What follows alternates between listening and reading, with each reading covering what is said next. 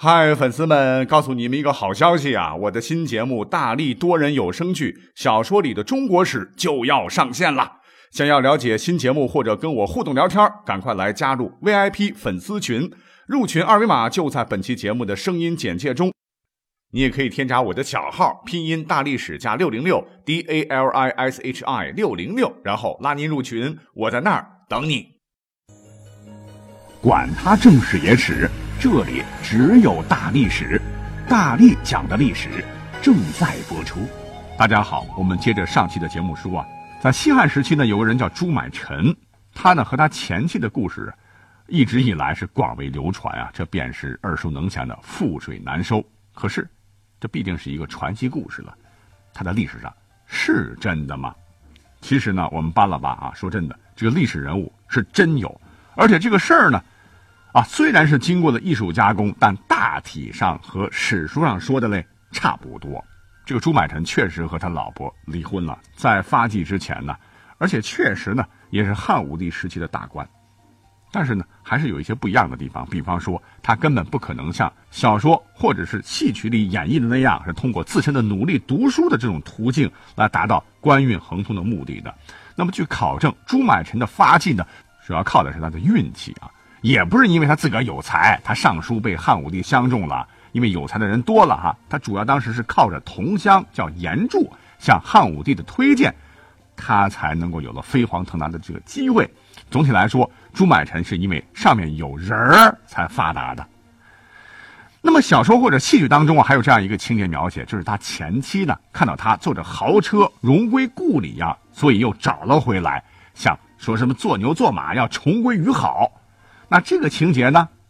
实际上啊，朱买臣确实刚才讲了休过妻，也是被妻子给抛弃了吧。后来呢，朱买臣是做了大官，但是呢，可能没有艺术加工的那么离奇。他前妻夫妇与朱买臣的相遇纯属偶然，所以呢，也就没有发生过什么马前泼水、覆水难收的故事。更重要的是，我们现在一说到覆水难收啊，就会想到朱买臣和他该死的老婆啊。其实呢，这都是古代的写手们张冠李戴了。因为据考证，最早覆水难收的原型是谁呢？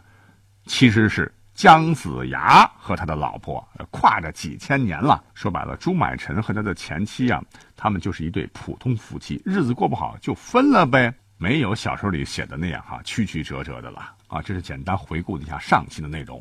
我们继续要跟大家来讲一些我们大家都非常熟悉的传奇故事了哈。比方说，在后面的唐代中叶，据说当年呢也发生了一个现在啊都被拿出来拍成连续剧的这么一个经久不衰的故事，这便是最大金枝啊。我记得好像香港 TVB 拍过对吧？啊，这也是我国各种传统戏曲的一个创作素材。那么话说呢？在公元七百六十三年这一年呢，把这个大唐啊折腾的够呛的安史之乱刚刚被平定，大家伙啊刚歇息了一阵儿，没想到战事又起呀！因为西北的回纥人趁大唐国力虚弱之际啊，一举又把长安给端下来了。当时的皇帝是唐代宗啊，不得已也是撒丫子出逃。那么就在整个大唐陷入水深火热之时啊，年近花甲的郭子仪呀是骑上战马呀。又担负起了收复长安的重任。哎，这郭子仪是谁呢？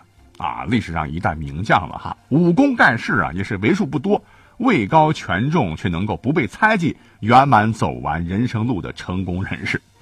那么他一出马，果然是不同凡响，很快就击退了回纥人，夺回了都城长安。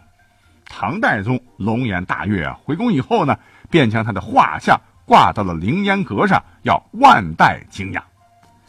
那既然危险已经过来了，和平到来了啊，唐太宗就觉得吧，啊，我得给自个儿最宠爱的女儿升平公主啊招姑爷。想来想去，干脆我还是跟老郭家联姻好了。这素闻呢，郭子仪的幼子郭爱是文武双全的，指婚于他甚好啊。你想啊，皇帝指婚，谁能不从啊？郭子仪是诚惶诚恐的把这件事答应下来了。可是呢，说实话，他儿子是很不开心的。这倒不是因为公主长得不漂亮哈，因为公主当中大美人还是很多的。呃，那是为什么呢？各位有所不知啊，当驸马还真的特别不好当，因为据考证啊，“驸马”一词呢，最初不是形容皇帝女婿的，是汉武帝时设置驸马都尉一职，即皇帝出宫之时所乘马车为正车，要还有一个副车以备不时之需。驸马都尉就是掌副车之马，一般呢是由皇亲国戚和大臣儿子担任，就皇帝的备胎嘛。那么到了三国时期。魏国的何晏以皇帝女婿的身份授官驸马都尉，到了魏晋之后呢，帝婿封管驸马都尉的习俗就保留下来了哈，简称驸马，这可不是一个官职哦。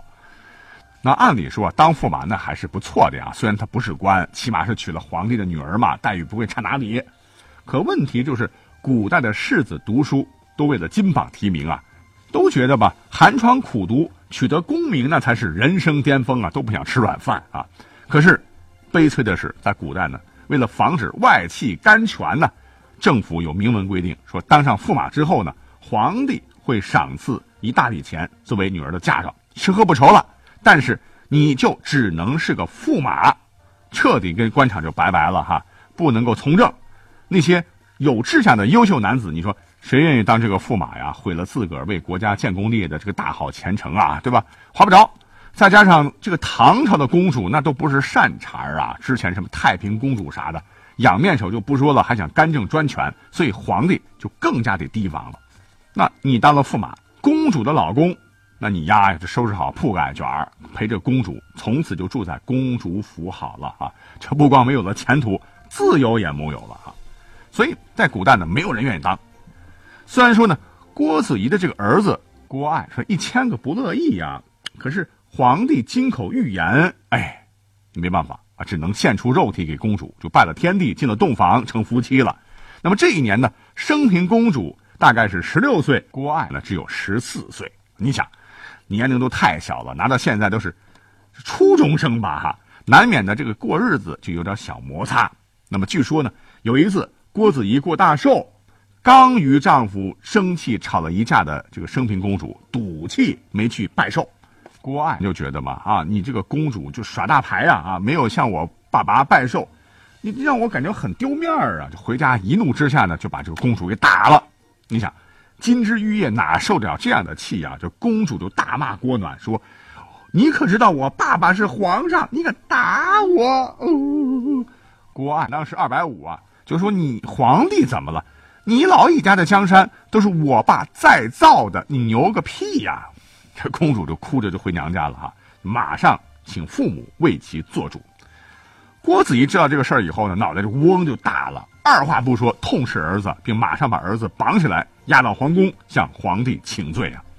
好在呢，我们唐太宗他是明事理啊，顾大局，不仅没有加罪这个郭爱，还将郭爱是官职提升三级，然后呢促成夫妻和好。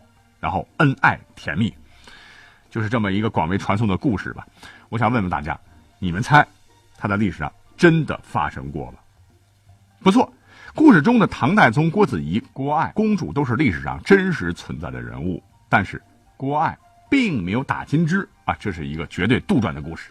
但说是杜撰，也绝非都是凭空捏造啊。历史上呢，也是能够找到这个故事的根据。其实呢。这个郭子仪的儿子郭爱呢，确实娶了戴宗的女儿为妻，小两口的这个感情呢，整体来说还是不错的。但是呢，也会像其他小夫妻一样哈，免不了吵嘴拌嘴。但是估计没有发展到动手打架的地步。一个是公主呢，虽然是郭家的儿媳妇儿，但当时身份还是尊贵的哈，郭子仪也是得让她三分，老爹都得让，更何况郭子仪他儿子啊。所以呢，老郭一生是戎马生涯，位高权重啊，最终是全身而退，寿终正寝呢。不能不说，他其实跟皇家的相处上是很有一套的。他对公主是尊敬有加了，那他的这个儿子要打公主，古代讲孝道，给郭爱十个胆儿他也不敢呢。所以大体上没有发生过醉打金枝的故事。